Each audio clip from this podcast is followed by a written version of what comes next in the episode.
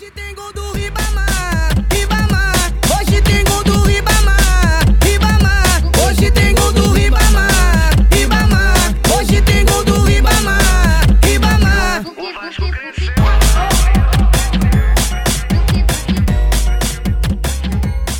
Muito boa noite, muito bom dia, muito boa tarde para você que acompanha a nossa quarta edição do Manifesto Clubista. Estou aqui hoje mais uma vez na nossa mesa virtual que vai perdurar enquanto a pandemia do novo coronavírus estiver por aí. Estou aqui hoje então com a nossa galera. Muito boa noite, tarde, manhã para vocês. É, muito boa noite, galera. Tudo de bom para vocês aí nessa quarentena, mais uma semaninha, bora mais um programa. Salve, salve, rapaziada. Matheus Mônaco na voz. Mais uma, hein? Vamos que vamos. E aí, gurizada? Tranquilidade sempre. Mais um programa. É nóis. Tamo junto. Salve camaradas aí da mesa virtual, salve ouvintes. É muito bom aí estar tá gravando mais um podcast nessa última semana de paz, sem derrota do Vasco, que eu poderia aproveitar, né? E vamos que vamos. Já já tem mais Vasco, mais Flamengo, porque o Campeonato Carioca pode estar voltando, é um dos assuntos de hoje. Mas hoje a gente começa no outro continente, no velho continente, a Europa. Aliás, termo problemático, né? Acho que vale repensar minha fala. Enfim, estamos falando então do Campeonato Alemão, que já está rolando. E nessa rodada a gente teve mais uma, um capítulo do possível título do Bayern, que o time venceu com um gol no finalzinho é, o, venceu o Borussia Mönchengladbach num jogo bastante disputado, um jogo que foi bem difícil do Bayern, uma prova de, de campeão mesmo da equipe. Por outro lado, o Borussia Dortmund só não entregou os títulos pro, pro Bayern de Munique, porque também fez um gol no final, gol dele, o Haaland, já falamos muito dele aqui nesse programa, mas ele merece continuar sendo destaque. E aí, como que vocês viram essa mais essa rodada da Bundesliga e assim, você já acha que dá para cravar o Bayern campeão ou ainda dá para ter uma esperança? O torcedor do, do Dortmund pode sonhar ainda? Eu, eu acho que dá para cravar. Aliás, é, tem gente que já vem cravando isso desde o confronto direto entre as duas equipes e, e eu acho que dá para cravar agora. É, o Haaland, com seu gol no final, ele só adiou a festa, só deixou o grito do Bayern um pouquinho mais entalado ali na garganta, mas logo logo vai sair. É, até, até porque se o Bayern ganhar, eu acho que, acho que se o Bayern ganhar na próxima rodada, ele já é campeão, independente do resultado do Borussia. Porque faltam ah, três rodadas pro final do, do Campeonato Alemão e já não tem o que falar, né? São sete pontos, né? Acho que já. Não, eu ia falar que o Bayern pega o Werder Bremen na próxima rodada. Tá é, meio mal. E é um time que tá na penúltima colocação, tá ligado? Então, acho que a chance dele sair de lá com uma vitória é bem fácil. Bem alta, quer dizer, a chance. Então, acho que dá para cravar, sim, com facilidade que vai ser campeão.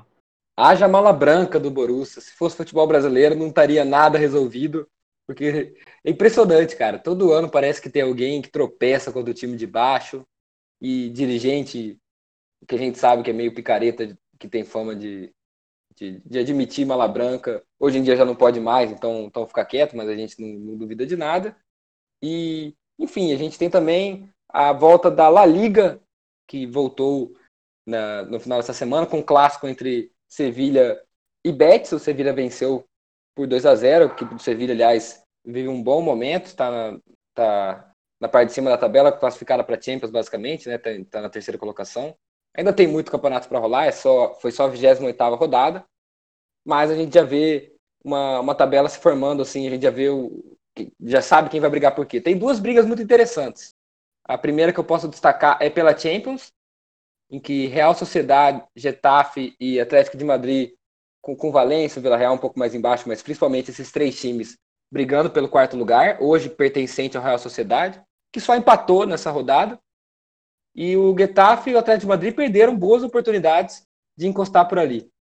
É, o Atlético de Madrid destacando, empatou com o Bilbao por 1 a 1 com gol inclusive do Diego Costa, e o, o Getafe estava vencendo por 1 a 0 com o Daverson titular, inclusive, mais uma virada inesperada para o Granada aconteceu e a equipe perdeu a chance de abrir alguns pontos ali na quarta colocação.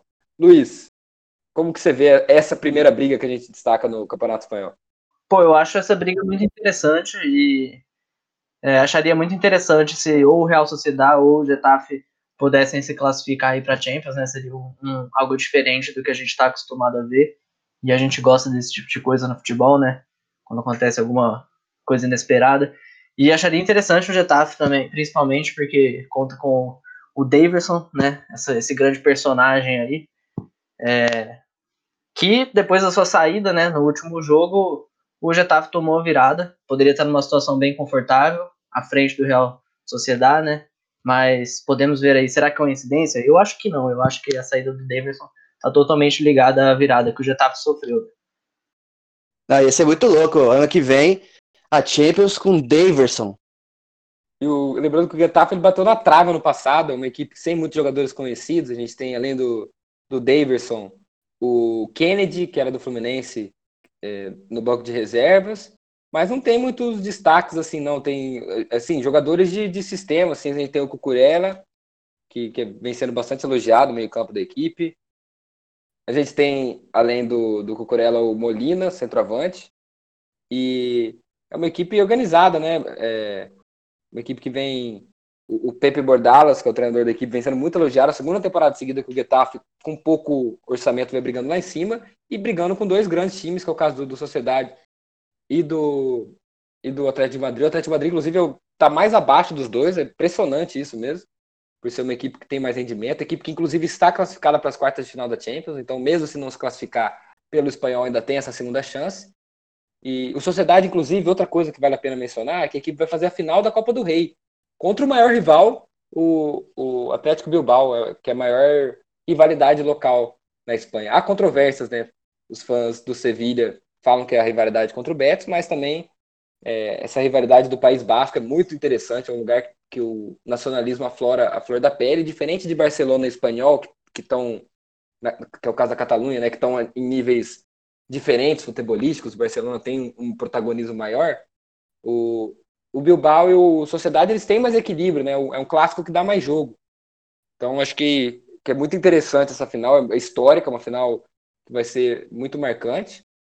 Além dessa briga para a vaga da Champions, que, que engloba a Liga Europa também, a gente tem a briga pelo título, que é sempre muito emocionante no Campeonato Espanhol, que a gente já sabe, né? Acho que como o Atlético de Madrid está a gente já falou que ele está na sexta colocação, a gente já sabe quem são as duas equipes que sobram para brigar pelo título espanhol. Não vou nem me recuso a falar o nome delas aqui. Acho que até você aí de casa já sacou também. E uma delas venceu com mesmo com uma atuação apagada, teve show do talvez maior jogador da nossa geração, um tal de Lionel Messi, a gente pode dizer assim, com um gol e duas assistências. Não jogou bem, posso dizer que ele não jogou bem, mas ele destruiu o jogo, porque esse é o Messi, né? até quando ele não tá, não faz uma das melhores partidas da carreira, ele é o, é o destaque da partida. É surreal mesmo. E o Barcelona venceu e o Real Madrid também não ficou para trás. Acabou vencendo por 3 a 1 nesse domingo é, a equipe do Eibar. O, o Real ele está a dois pontos do Barcelona no momento. E teve gol brasileiro, né? Vale destacar que o Real Madrid teve gol do Marcelo, que comemorou fazendo o gesto do, do Kaepernick, né, se ajoelhando na comemoração. E uma vitória mostrando que o Real tem nova cara. O Rodrigo foi titular, inclusive, que ele estava tá com um tempo meio afastado, jogando no time B. E eu quero ouvir de vocês, quero entender como vocês veem essa briga, se vocês acham que é, o Barcelona contestado ainda é líder, o Real também contestado ainda está na briga, como vocês veem, Hazard rendendo, Soares voltando, como que vocês veem a dupla Real e Barça no momento? Eu acredito que está muito aberto, não dá para cravar nada, desde o confronto direto entre as duas equipes antes da quarentena, em que o Real Madrid levou a melhor. É, eu acredito que, que vai ser uma disputa bem bacana aí da gente assistir, da gente acompanhar. E as duas equipes né, mostraram que, porra, não estão de brincadeira. Voltaram aí da, da parada, não nas suas melhores atuações, mas fazendo aquele. fazendo o dever né, de, de quem está brigando pelo título, que é vencer e no caso do Barcelona, não deixar o, o rival ultrapassar, e no caso do Real Madrid, não deixar o rival distanciar. É, até porque é, vai ser equilibrado até o final, até porque as, as tabelas estão. os próximos jogos das duas equipes são, são equivalentes, vamos dizer assim, né, em nível de dificuldade. Acho que o do Barcelona um pouquinho mais, porque ele tem algum, algum outro jogo mais difícil do que do, do, que do Real. Mas assim, está se tratando de Barcelona, ah, difícil pro Barcelona eh, ganhar de 1 a 0 Ainda mais no Messi, ainda mais com o Messi, né? Assim, o- você vê, ele nem ele não aparece muito no jogo, mas é sempre decisivo, é, é impressionante. E tá totalmente aberto assim, né? O campeonato espanhol. Só que só entre os dois, porque eles estão disparados, né? O Real Madrid que tá em segundo tá a nove pontos do terceiro colocado Sevilha. E o Barcelona líder tá a dois pontos do Real Madrid só. E ainda tem mais 10 rodadas. Vai ganhar quem tropeçar menos, né, no, no campeonato. Quem manter. Totalmente aberto. É, os dois estão muito bem. E vão continuar bem, né? Difícil. Tudo que derrota que vier, geralmente é tropeço dos dois. Então quem tropeçar menos, acho que, que vai levar, sim. E vai ser difícil o Barcelona tropeçar, hein? O jogo mais difícil do Barcelona é o Sevilha. É semana de que vem, casa, não né? é? Mas se, se mandar bem nesse jogo, tem tudo aí pra levar mais um cara. Essa semana. Acho que já na semana que vem. E tem um detalhe importante: o Real tem vantagem em número de pontos. Se, se as equipes empatarem no número de pontos, acho que é o número de vitórias do Real que é maior. Então, se a equipe, se eles empatarem no número de pontos, o Real tem a vantagem. Então, o tropeço do Barcelona pode, pode definir, pode, aliás, alimentar o campeonato, né? Pode, pode criar uma situação propícia para o Real. O Real, dependendo disso, só não pode tropeçar também, tem que fazer a sua parte. Para isso, conta com um elenco é, hoje a gente tem, pode dizer que tem, voltou a ter uma estrela, não é o caso da temporada passada. A gente tem o Hazard. Ainda não rendeu, mas é, é o patamar de estrela, né? Um jogador que faz poucas partidas ruins. Mas o, com o elenco que o Real tem, é o caso de, pô, o, você perde um jogador, você tem no banco uma reposição. Não é igual o Barcelona que tem que fazer a La Liga ter uma, criar uma nova regra. é, aliás, permitir uma brecha para você contratar um jogador, inclusive um É, absurdo, na minha opinião, foi o caso do Brait White, né? Que o Soares machucou, o Barcelona acionou para conseguir contratar um, um jogador de reposição, contratou dentro da própria La Liga o Brait White do Leganês, que era o artilheiro da equipe, e o Leganês não pôde contratar um substituto para ele. Continuou ali na sua péssima situação, o Leganês que briga na parte de baixo da tabela. É, no, no, no Campeonato Espanhol, o primeiro critério de desempate é o confronto direto, né? E como o primeiro jogo entre as duas equipes foi empate e o Real ganhou o segundo, o Real realmente tem, a, tem esse critério a seu favor aí, em caso de empate em ponto. É que o Real tá, o Real tá duas vitórias atrás do, do Barça. Tá um Barça com 19 e o Real com 17. Então tem que torcer por dois tropeços. Eu só queria dar mais uma falada aqui, é que o time do Real Madrid hoje, em di- hoje tem muito brasileiro, né? Nesse jogo aí, cinco atuaram. Que foram o Éder Militão, que entrou no segundo tempo, junto com o Vinícius Júnior, os dois quase que simultaneamente. O Marcelo que fez o gol e o Rodrigo, Rodrigo. que vem jogando bem. Tava jogando bem, né, antes da, da pandemia. E que eu acho que é um jogador muito promissor. Vinícius Júnior também, mas eu gosto muito do futebol do Rodrigo. Além do, do Casemiro, né? Sim, Acho que é uma discussão que, é, assim, começou uma discussão, uma, uma bobeira, tipo, uns diminuindo o Rodrigo, outros diminuindo o Vinícius Júnior, porque, porque os dois são jovens, eles têm altos e baixos, né? Ainda mais sim, equipe como o Real Madrid. bom. E começou uma. Eu acho uma bobeira, cara. Porque são, pô, a gente tem tudo pra sair ganhando com o bom futebol dos dois. O Rodrigo, inclusive, o Rodrigo joga na direita também. O Vinícius Júnior é, é, atua mais pela esquerda. O Rodrigo é a posição dele, é ponta esquerda, mas ele sabe jogar na direita, então podem jogar juntos. Então acho que vale, vale insistir, vale pô, é, apoiar os dois jogadores. A gente sabe que os dois têm muito talento. O, o Rodrigo foi. é, caiu, se adaptou melhor ao Real Madrid, a gente pode dizer assim, mas o Vinícius Júnior também ele tem, pô, o problema dele é finalização. O pessoal pega no pé dele porque às vezes ele, ele vai chutar e, e, e acaba antes isso, né? Agora acho que ele até melhorou isso do finalização no- dele não não é mais um, um ponto tão fraco. Mas cara, o, o drible do Vinícius Júnior, o que ele fazia no Mundial Sub-17, É, na Copa São Paulo e no, no, no ano que ele foi titular aqui no Flamengo, pô, é coisa de louco para um jogador abaixo de 20 anos, né?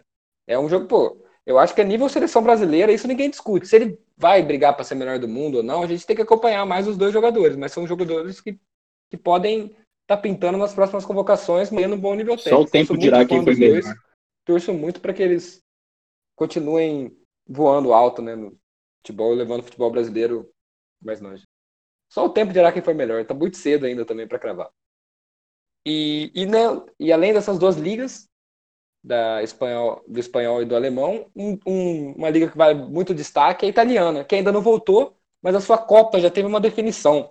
Lembrando que a Série A volta depois que a Copa da Itália terminar, as semifinais aconteceram no meio dessa semana, é, na, aliás, na sexta e no sábado, agora dia 12 e dia 13 de junho, e com dois empates entre Juventus e Milan e Napoli e Inter de Milão, a final está definida então com as duas equipes de Milão fora, final então Napoli e Juventus, duas equipes que vêm dominando o futebol italiano nos últimos anos. Matheus Mônaco, você que assistiu os dois jogos, é, você, que, você que acompanha o futebol italiano, como você vê essa final repetida, por mais que o Napoli não esteja tão bem, por mais que é, o Milan talvez esteja tentando se erguer, deu, meio que deu óbvio, né, com base nas duas partidas, ou você acha que, que uh, o resultado poderia ter sido diferente? Não, acho que deu óbvio, porque dos quatro times da semifinal, uh, deu os dois melhores times conseguiram se classificar para a final, né? Copa Itália que tinha paralisado em fevereiro, depois do, dos jogos de ida da semifinal. O Napoli tinha ganhado de 1 a 0, né? No, no os dois jogos do, da ida foram no San Siro.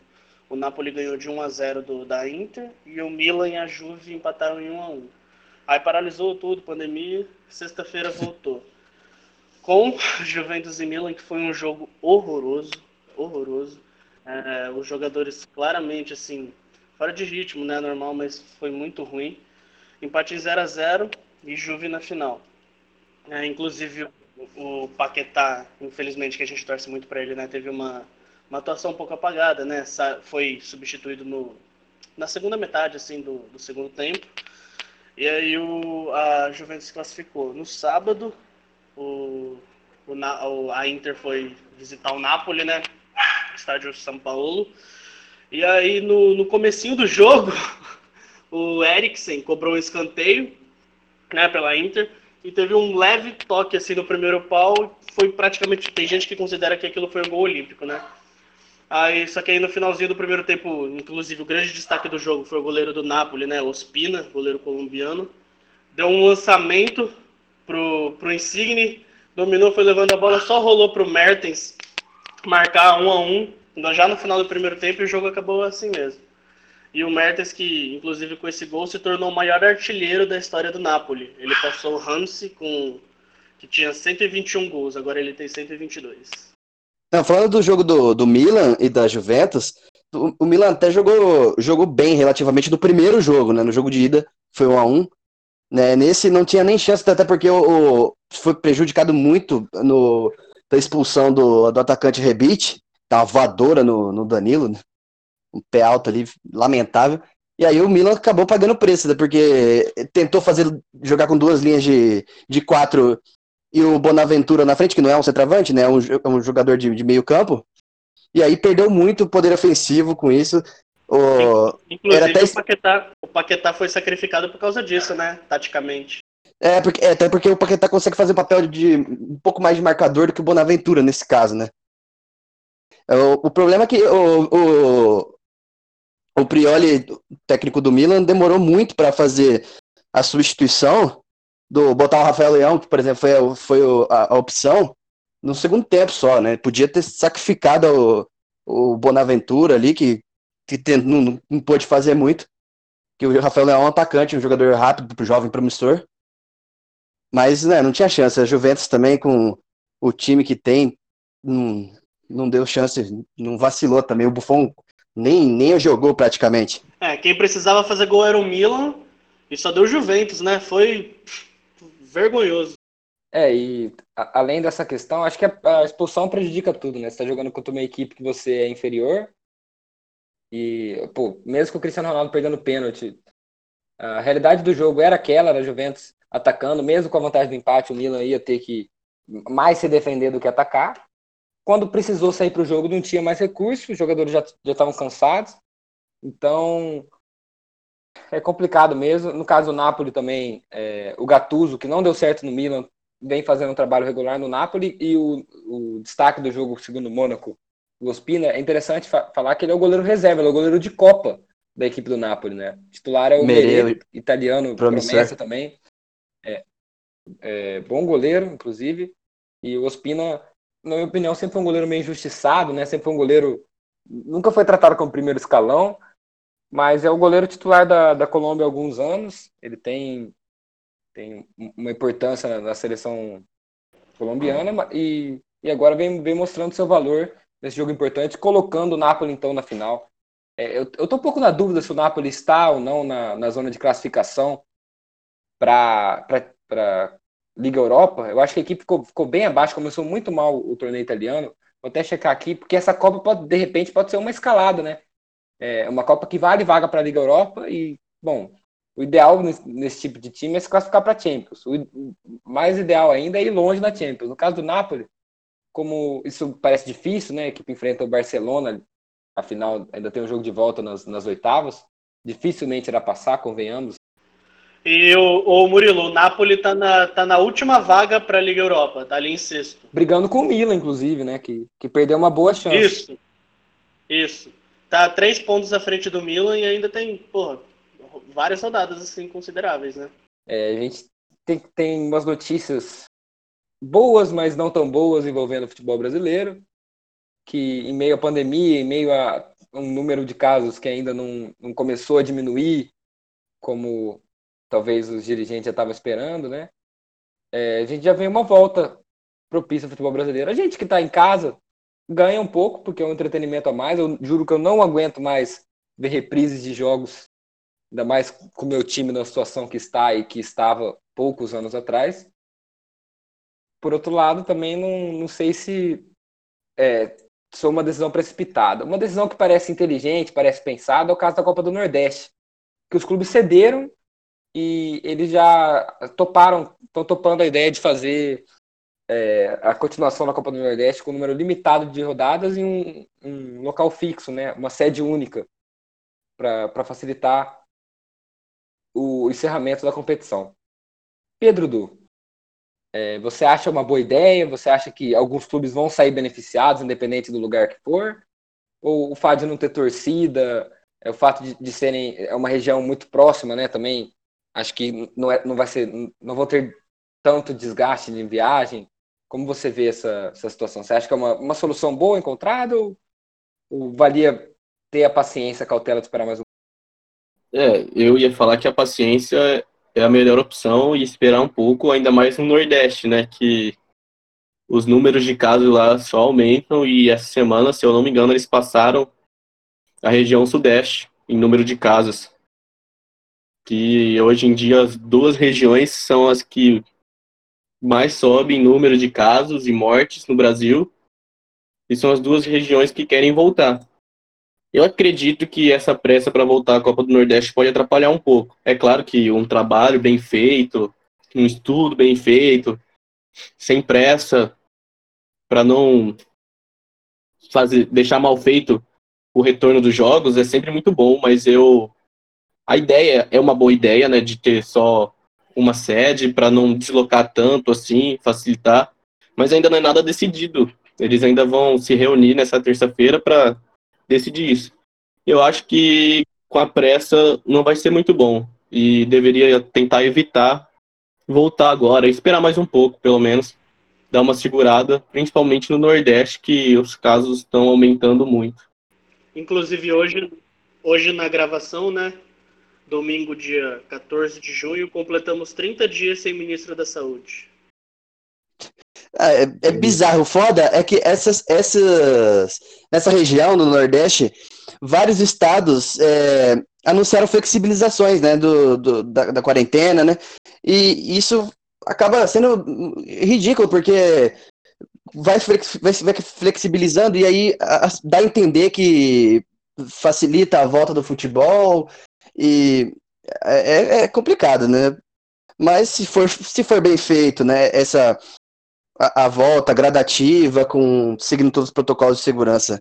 Enfim, é, a gente, pra gente que tá sem futebol, é mais um, um aspecto positivo, né? Vamos dizer assim. É, pelo menos no caso da Liga do Nordeste, que, que é a união dos clubes da, que, que fazem parte da Copa do Nordeste, né? pelo menos nesse caso, você vê um diálogo, você vê que, que o caminho das conversas é num rumo só.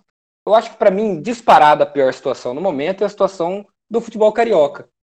Porque teve uma, uma reunião surpresa que, da FED, né, sem a presença de Botafogo e Fluminense, os, os times que são contra a volta do Campeonato Carioca agora, indicando uma possível volta já no próximo final de semana da, da competição. Botafogo e Fluminense estão revoltados, a reunião oficial acontece no início dessa semana agora, é, acho que na terça-feira.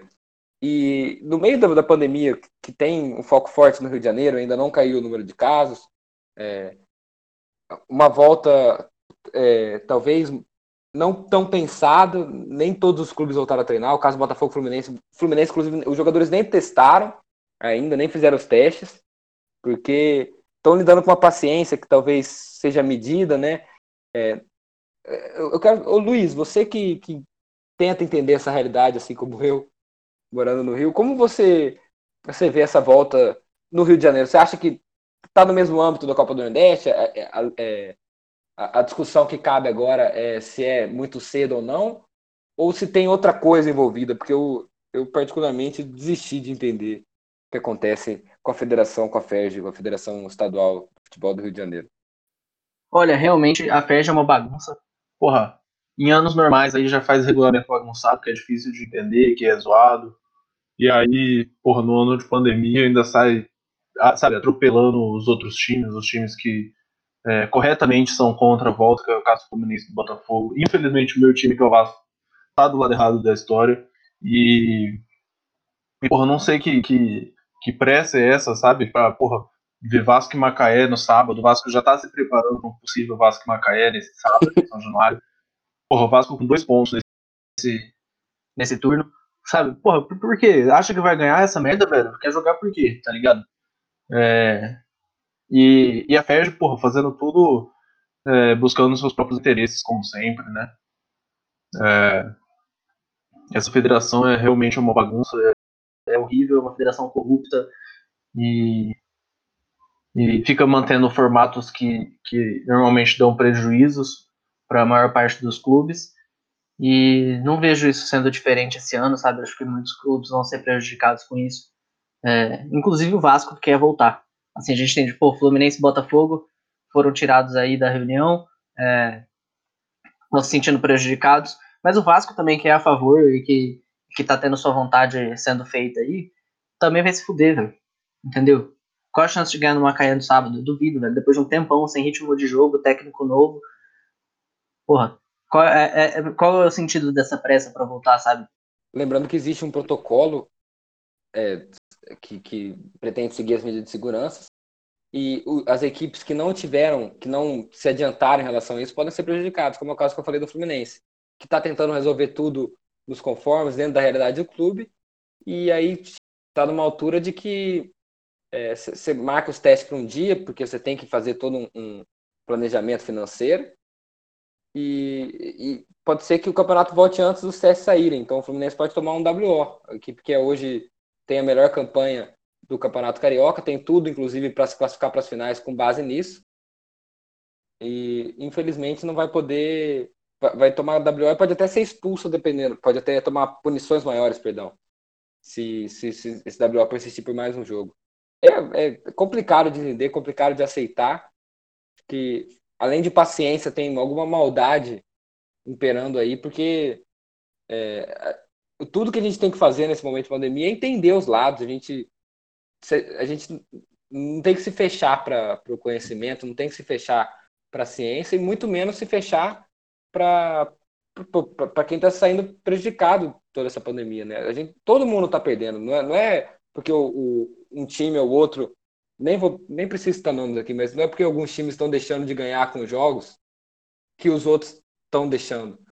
É claro que todo mundo quer que volte logo, mas é, é complicado você cobrar isso de quem não, não, não tem estrutura financeira para isso, de quem não tem como, como pular as etapas antes da hora, porque é, porque tá mal das pernas, né? Porque além de tudo também é, entende, consegue enxergar melhor a realidade por talvez não se distanciar tanto do, do povo, né, do que a, a população está vivendo no momento. Tem gente que talvez esteja pensando demais no próprio umbigo, fechando o contrato milionário nessa semana e ignorando totalmente uma realidade que hoje é a da maior parte dos clubes, não só no Brasil, como no mundo. Só vou fazer um puxadinho aqui, porque você falou certo, sim. E o time que, depois que marcar os jogos, o time que se negar a entrar em campo é considerado abandono. E o abandono pode ser punido com multa e até rebaixamento. Isso que está acontecendo no Rio de Janeiro é, infelizmente, mais um daqueles casos, né, que time grande acha que joga sozinho, né? Time grande acha que disputa campeonato sozinho, acha que não precisa se, se aliar em pensamentos aos outros times, né? Acha que está acima de todo mundo. E é isso que está acontecendo. Flamengo e Vasco, de certo, querem os jogos que forem um contra o outro, eles jogam normal, mas aí contra os outros vai ser WO e assim o campeonato segue, né? Nossa, vai ser muito legal. É, infelizmente você pega é sempre por dinheiro. É, isso infelizmente você, você não, não aprende, né? Os, os, os clubes não, não tomam, por exemplo, como a gente falou agora, os times da Copa do Nordeste, sab, sabendo que está num momento difícil, tem que fazer algumas concessões, né? Tem que ceder algumas coisas para o bem comum, para o bem do campeonato, a volta do campeonato, né? E nem isso eles conseguem tomar como exemplo. E assim, uma coisa curiosa aqui: Botafogo Fluminense então, praticamente, no caso do Botafogo, não está praticamente classificado, não. O Fluminense está muito bem encaminhado, está a cinco pontos de vantagem, faltando dois jogos para se classificar para as semifinais da, da Taça Rio. O Botafogo tem boa chance também, não está é, na segunda colocação, mas está dois pontos de Boa Vista. E, enfim, com mais. Voltando os treinos junto, né? No cenário ideal, o Botafogo levaria uma certa vantagem por ter, por ter jogadores tem uma folha salarial melhor, dá para falar assim, né? Mas, por outro lado, o Flamengo, o Flamengo também vive um bom momento, mas isso aí acho que é outro caso. Mas o Vasco, cara, o Vasco tá mal das pernas. O Vasco, financeiramente, em relação ao futebol, em relação à política do clube, tá tudo muito ruim no momento. A equipe, eh, acho que não tá eliminada, não. Acho que tá quatro pontos do Madureira, que tem seis, o Vasco tem dois pontos, o Madureira tem seis. Então o Vasco precisa vencer os dois jogos e torcer para um milagre só para se classificar. O Vasco é o penúltimo da chave. Não tem muitas projeções no campeonato. E o Vasco parece endossar esse discurso todo, né? É, eu não sei se a ideia é entrar receita, não sei o que está passando na cabeça da diretoria do Vasco, mas não tem muitas projeções envolvendo o Campeonato Carioca. Eu não vejo muitos motivos para insistir né, nesse retorno. No caso do Flamengo, eu entendo até certo ponto a volta, né? Acho que exageraram também, não precisa, precisa dar tão, tão na cara que quer voltar, né? Acho que tem muita coisa em jogo. O Flamengo hoje é um, é um clube mundial, o Flamengo hoje é um clube que gira muito dinheiro. Tem muita coisa envolvendo o Flamengo que não cabe só a você. Você, como di diretor de finanças do Flamengo, você, como presidente do Flamengo, diretor de futebol e jogador mesmo, você é, tem que seguir uma política dentro do clube. Você tem que pensar três, quatro vezes antes do que você vai falar mas, por outro lado, você também não pode virar as costas do que está acontecendo, que não é uma realidade só no clube. Você tem no campeonato, só no Campeonato Carioca, na, nos, nos, nos grupos principais, você tem 12 times. E nenhum deles se compara hoje à realidade do, do Flamengo. Os, os, três que se comparam, que, é que, que disputam a mesma divisão, que é Fluminense, Vasco e Botafogo, vivem realidades financeiras muito ruins. É, é, ignorar isso em relação, em relação a uma volta do Campeonato Carioca, ignorar totalmente a, a realidade que você está vivendo. É você achar que você vive sozinho no mundo. É quase que um, é, é o empresário que acha que só ele está quebrado, né? o grande empresário que acha que só ele está quebrado. E infelizmente, né, o, o senhor Rodolfo Landim, além de ficar pressionando pela volta e tudo, pensar só no seu próprio umbigo, ele fica é, apelando para a emoção do flamenguista, né? Para trazer o flamenguista do lado dele. Por exemplo, quando ele fica provocando os dirigentes de Botafogo, de Fluminense e tudo, porque eles estão pensando diferente. Ele apela para emoção, ele, ele quer ficar fazendo VT assim de tirada, que ele, que ele zoa rival, que ele é flamenguista pra caralho, né? E aí o, muitos flamenguistas, infelizmente, acabam indo na onda dele e comprando o barulho dele, né? É, realmente isso que o Murilo falou, né? O Flamengo eu até entendo, né, porra? Porque os caras estão bem, né? Provavelmente vão ser campeões carioca. É difícil tirar esse título deles. E eles têm uma situação financeira muito boa, então mesmo se o campeonato der prejuízo, para eles foda-se, tá ligado? Agora o Carioca é um campeonato que em situações normais ele já dá prejuízo, e o Vasco normalmente é, tem pouco ou nenhum prejuízo, justamente por ter seu próprio estádio e, e isso acaba eliminando muita despesa e a gente tem a renda dos jogos. É, mas e agora que vai ser sem torcida, sabe? Tipo, provavelmente o Vasco vai ter um prejuízo bem grande aí e, e quem vai lucrar vai ser a Ferge e o Flamengo só. Então realmente também não entendo o Vasco ter ido nessa onda do rival. Agora a gente vai começar nosso novo quadro. É, chega de falar de, de, bastidores de futebol, né? Chega de falar, vamos, vamos fazer um exercício além, vamos falar do futebol que não aconteceu. Quero saber daqui da mesa como vocês acham que estaria hoje os principais estaduais, Campeonato Brasileiro, Libertadores, Copa do Brasil. Hoje, no dia da gravação, 14 de junho de 2020, a gente estaria na sétima rodada do Campeonato Brasileiro, estaria acontecendo hoje. A gente estaria já com as definições da fase de grupo da Libertadores e os estaduais já teriam todos terminados. Copa do Brasil também, as oitavas de final, é, os classificados para as oitavas de final já estariam definidos, faltaria só o sorteio. Quero ouvir de vocês se. Primeiro, vamos então, vamos passar a bola aqui para o Daniel Esteves. Campeonatos estaduais, Campeonato Paulista, Daniel. Com base no, no que a gente estava vendo com o futebol apresentado, uma ou outra contratação que aconteceu nesse meio do caminho. É, quem você acha que seria o favorito, o possível campeão do Campeonato Paulista? Olha, para o Campeonato Paulista, né?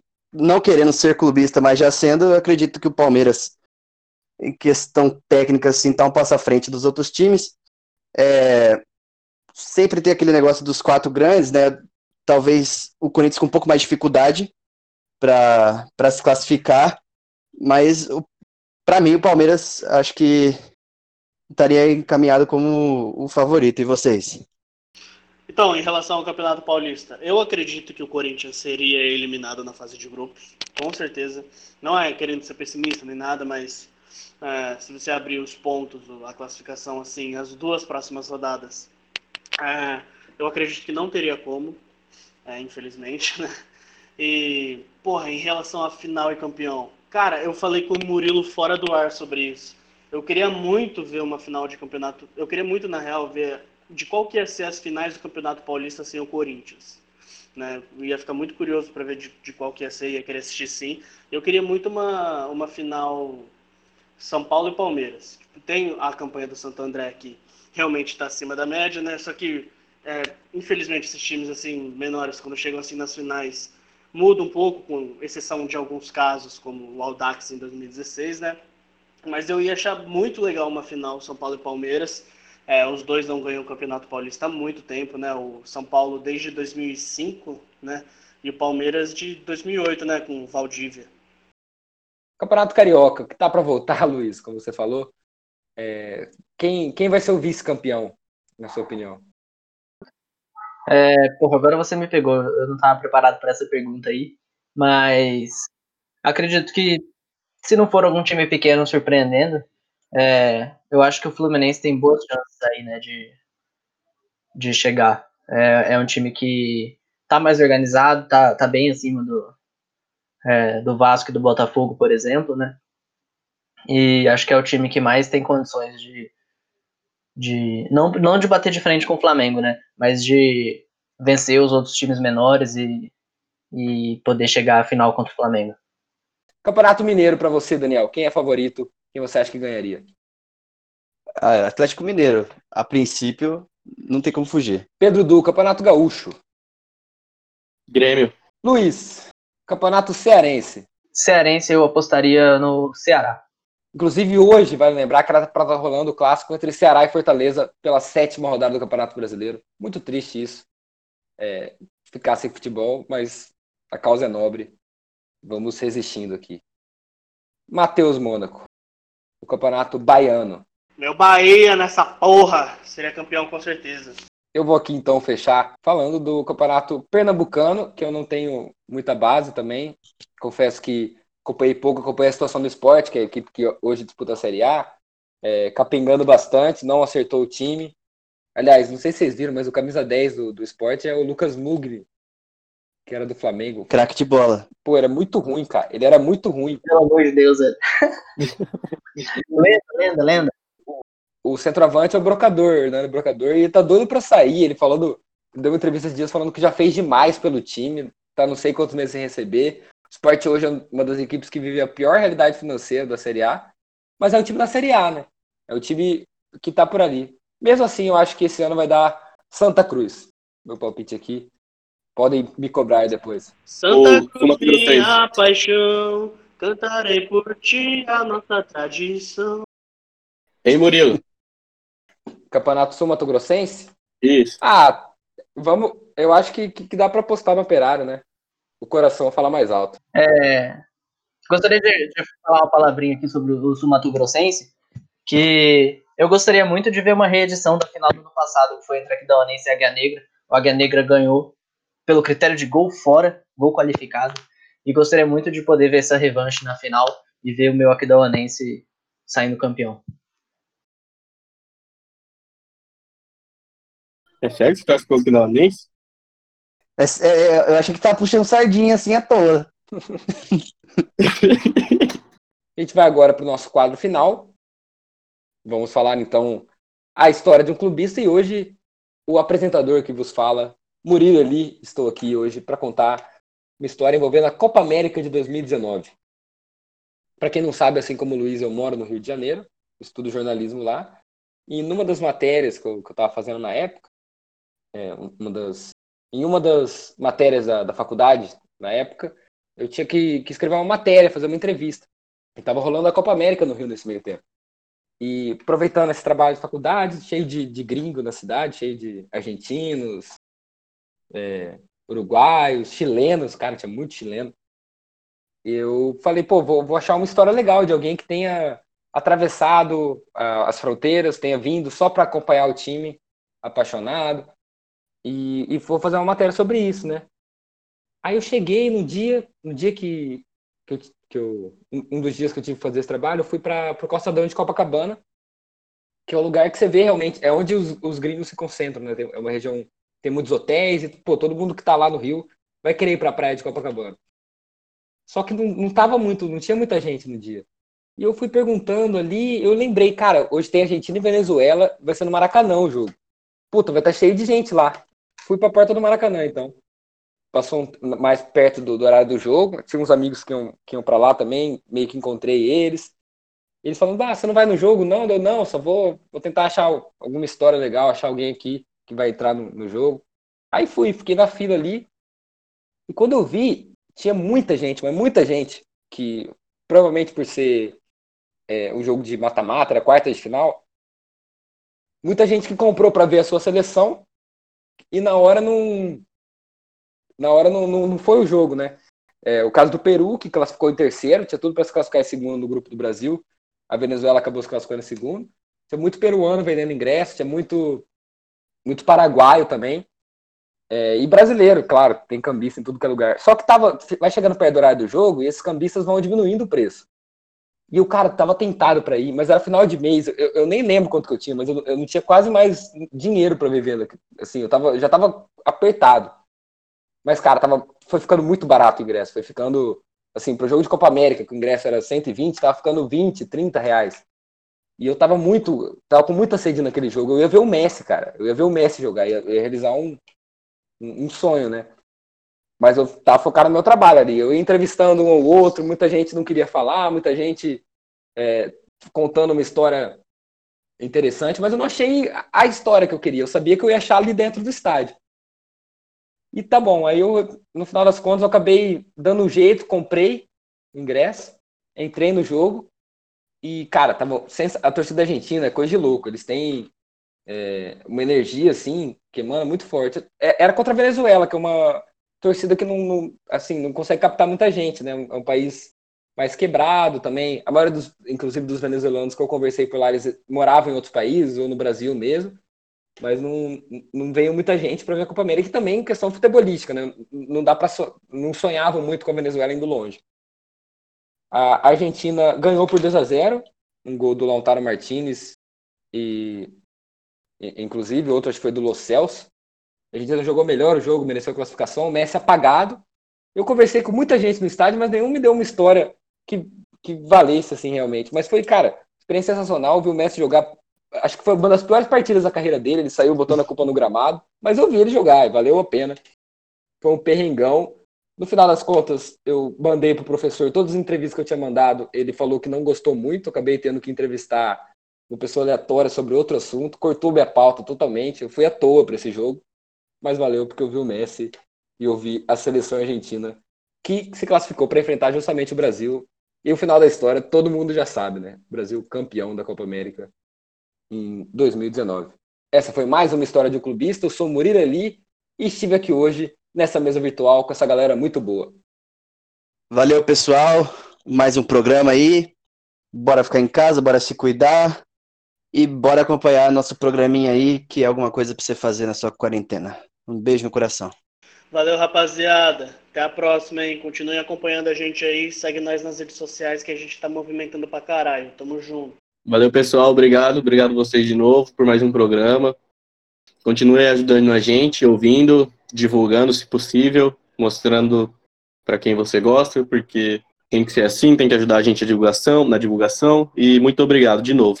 É isso aí, rapaziada. Mais um, mais um dia aí, mais um prazer de poder falar de futebol aí com essa belíssima mesa virtual. Um salve aí pro Daniel Monteiro, que hoje infelizmente não pôde estar com a gente, né? É, fez falta. E, e é isso aí, rapaziada. Obrigado. E eu também lembrar você que não nos segue ainda nas redes sociais, a procurar por Manifesto Clubista no Twitter e Manifesto Clubista no Instagram. A gente está por lá é, postando um pouco do nosso conteúdo, fazendo é, também um conteúdo adicional. Tem muita coisa legal lá. Você que gosta de futebol, você que gosta do nosso podcast, só procurar por lá. Valeu e até semana que vem. Hoje tem gol do Ribamar, Ribamar. Hoje tem gol do Ribamar, Ribamar. Hoje tem gol do Ribamar, Ribamar. Hoje tem gol do Ribamar, Ribamar. O Vasco cresceu e o moleque joga diferente. Hoje a pegada é só tiro.